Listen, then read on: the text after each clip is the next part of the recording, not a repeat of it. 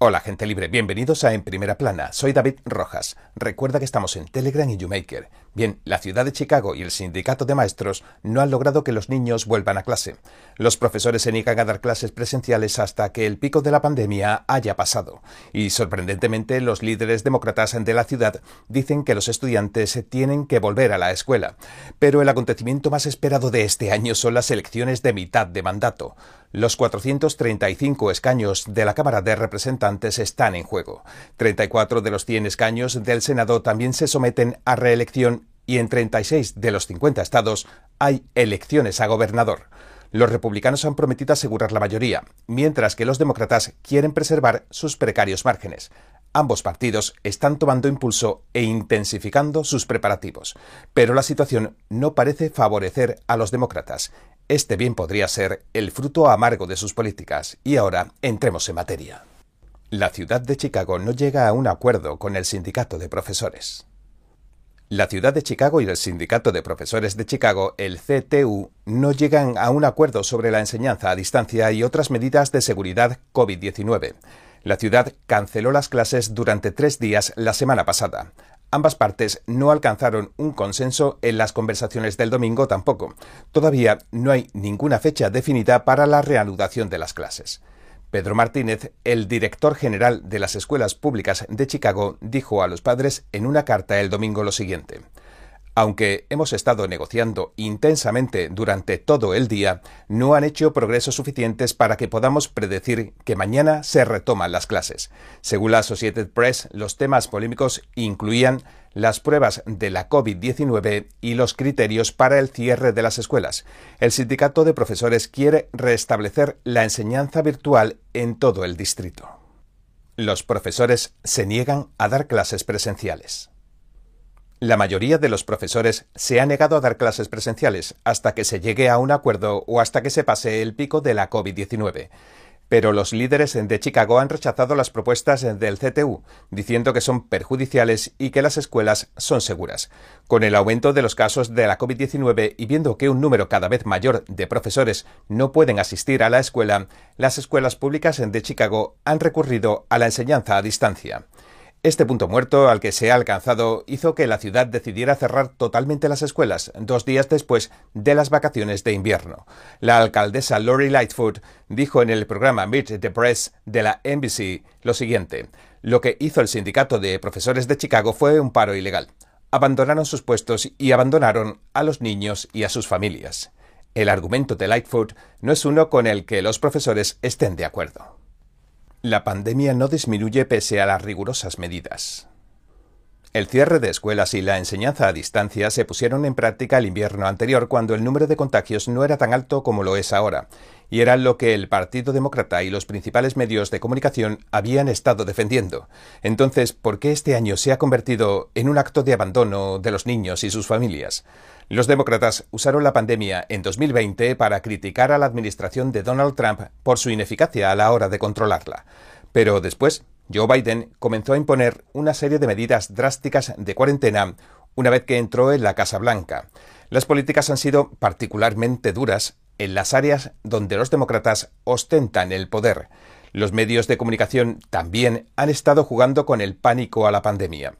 Poco imaginaban que después de un año de seguir sus medidas, la pandemia no disminuiría, sino que aumentaría. El cambio de dirección demócrata. Si la política de los bloqueos continúa, la economía se deslizará todavía más fuera de control, al punto que seguramente arrastrará a los demócratas en las elecciones de mitad de mandato. Así que los demócratas han cambiado de sintonía desde la Casa Blanca hasta los gobiernos locales insistiendo en que no haya cierres. Pero la gente a la que los medios de comunicación le ha lavado el cerebro está confundida. Los líderes sindicales acusan a Lightfoot de intimidación diciendo que ellos también creen que es mejor enseñar en persona, pero que la medida era necesaria debido al aumento de casos de COVID-19. Parece que ninguna de las partes está dispuesta a ceder fácilmente. Ron Johnson anunció su candidatura a la reelección. Wisconsin es un estado en disputa para ambos partidos.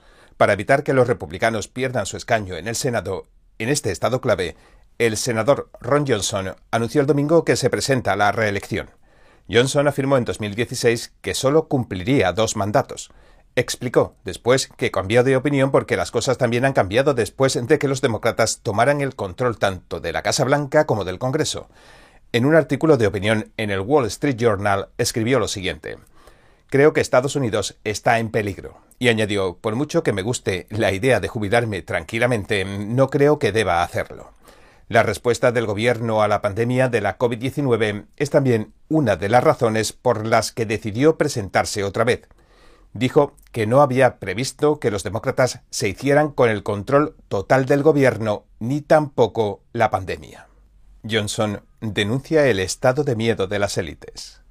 Johnson dijo sobre la pandemia que no se esperaba la fallida respuesta que ha dado el gobierno a la misma, la pérdida de libertad en que ha resultado y el enfoque tiránico que han adoptado las élites creando y manteniendo un estado de miedo que les permita ejercer el control sobre las vidas de los estadounidenses. También dijo lo siguiente Seguiré luchando por la libertad en el ámbito público presentándome a la reelección. Esta no es una decisión que haya tomado a la ligera, añadió. Johnson se infectaba con COVID-19 en octubre de 2020. No se ha vacunado y tiene sus propios pensamientos sobre la vacuna. NBC 10 Filadelfia informaba la semana pasada que Johnson dijo en una radio de conversación conservadora lo siguiente. ¿Por qué pensamos que podemos crear algo mejor que Dios en términos de combatir la enfermedad? ¿Por qué asumimos que el sistema inmunológico natural del cuerpo humano no es la maravilla que realmente es? Johnson es un gran aliado del expresidente Trump. Incluso es muy probable que Trump lo respalde. La Associated Press afirmó que se espera que la reelección a la que se enfrenta Johnson sea una de las carreras al Senado más ajustadas del país. En su primera candidatura al Senado en 2010, Johnson ganó por casi cinco puntos. En 2016 ganó la reelección por algo más de tres puntos. No sabremos hasta después de las primarias del 9 de agosto quién será su oponente demócrata. La vicegobernadora de Wisconsin, Mandela Burns, la tesorera de Wisconsin, Sarah Godlewski, el ejecutivo de los Milwaukee Bucks, Alex Losry, el ejecutivo del condado Tom Nelson y la radióloga Gillian Batino son algunos de los que se presentan a las primarias demócratas. Otro republicano que ha cambiado de opinión sobre su retirada es el líder de la minoría del Senado, John Thune. Lo anunció el 8 de enero. Thune, el número dos republicano del Senado.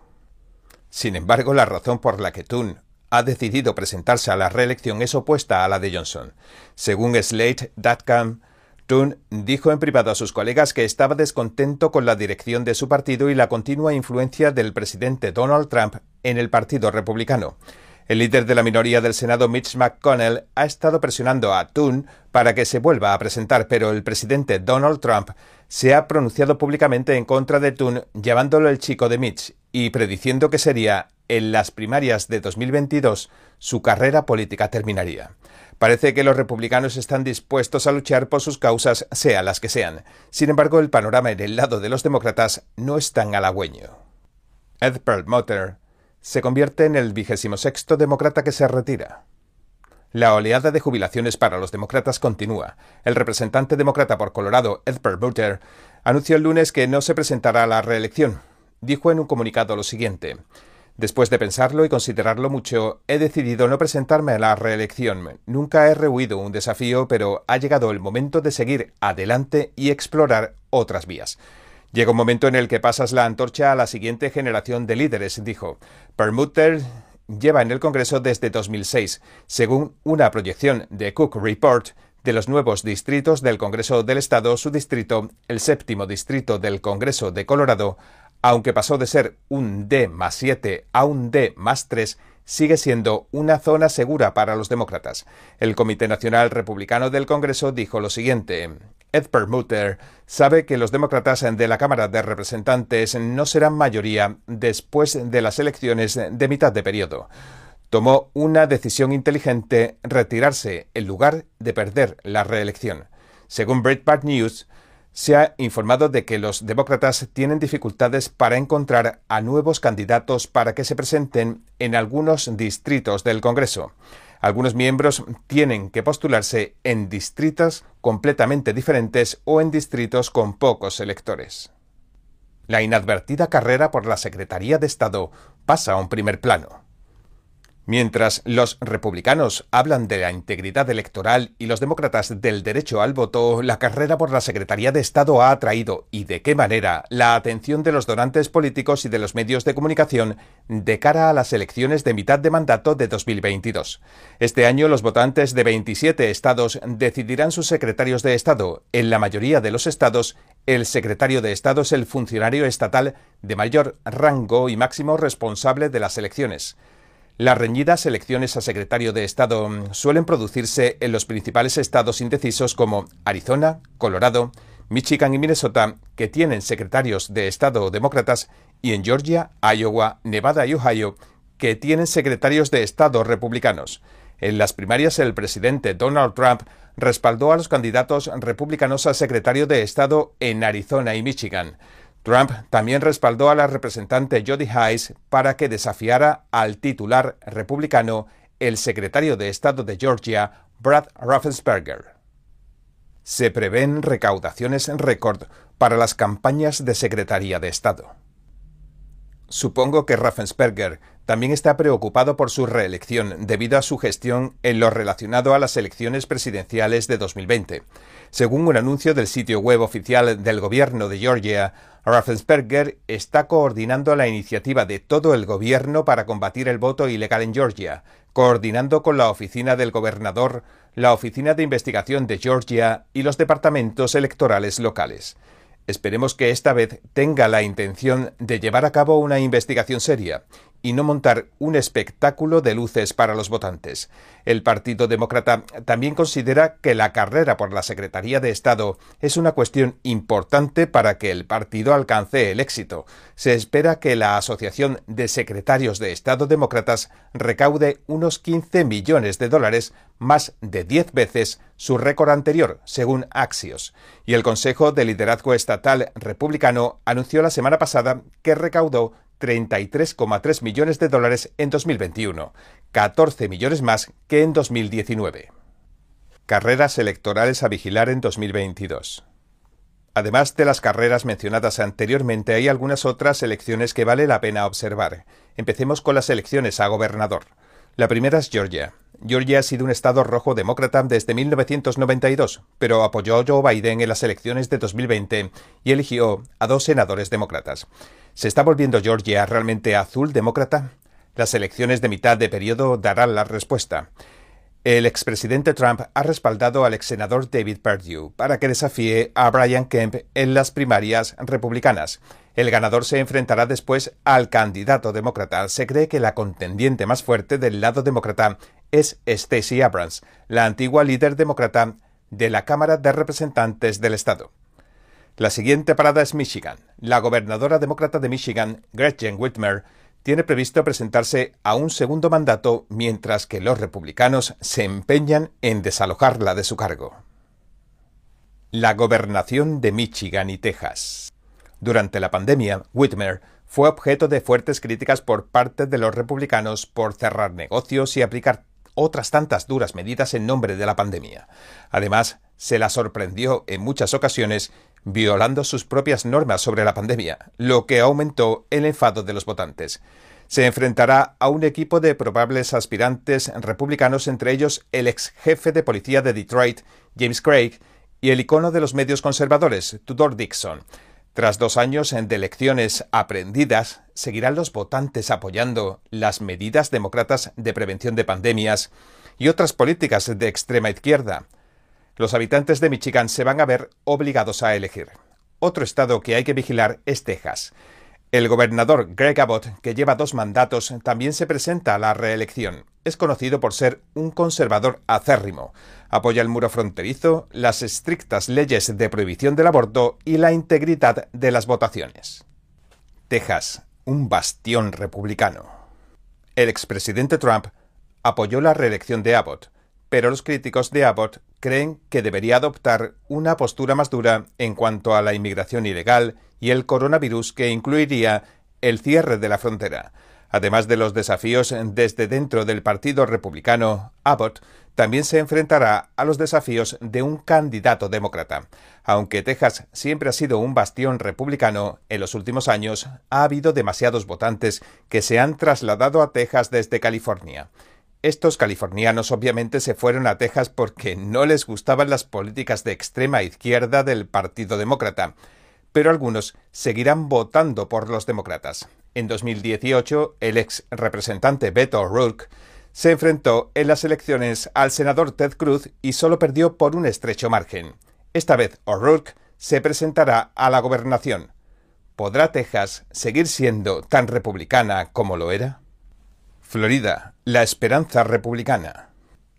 La carrera por la gobernación de Florida también será de interés para muchos. Eso no quiere decir que el resultado sea imprevisible, pero los conservadores creen que el estado del sol es un rincón para la esperanza y que brindará buenas noticias para todos. El gobernador republicano Ron DeSantis se presenta a su segundo mandato. Ganó por primera vez la gobernación de Florida en 2018 con el apoyo del presidente Trump. En los últimos dos años se ha resistido firmemente a imponer medidas drásticas sobre las vacunaciones. De este modo se atrajo los ataques de la izquierda, pero también se atrajo un fuerte apoyo de los conservadores que incrementó considerablemente. En particular, el brillante éxito económico de Florida y las relajadas condiciones de vida han atraído a gente de todos los partidos. Tanto los votantes demócratas como los republicanos adoran ir a Florida, de vacaciones y a vivir allí. De Santis, el candidato estelar. No resultaría ninguna sorpresa que De Santis ganara su candidatura a la reelección. Esto cambiará definitivamente la etiqueta de estado oscilante que tenía Florida hace mucho tiempo por la de republicana. En el Congreso la batalla por el escaño de la Cámara de Wyoming resulta ser una gran preocupación. Aunque mm, el escaño está actualmente en manos de la representante republicana Liz Cheney, los partidarios de Donald Trump esperan sacarla del puesto. Cheney tiene una gran red en Wyoming y a pesar de la reacción republicana sigue siendo una fuerte contendiente. Si Cheney ganase, esto reflejaría la cantidad de influencia que el presidente Donald Trump ejerce sobre Wyoming. Bien, este es nuestro programa de hoy. Gracias por sintonizarnos. Si te gusta lo que escuchaste, por favor, no olvides darle a me gusta, suscribirte y compartir este vídeo con tus amigos y tu familia, porque todo el mundo merece conocer los hechos. Una vez más, gracias por ver en primera plana. Nos vemos mañana.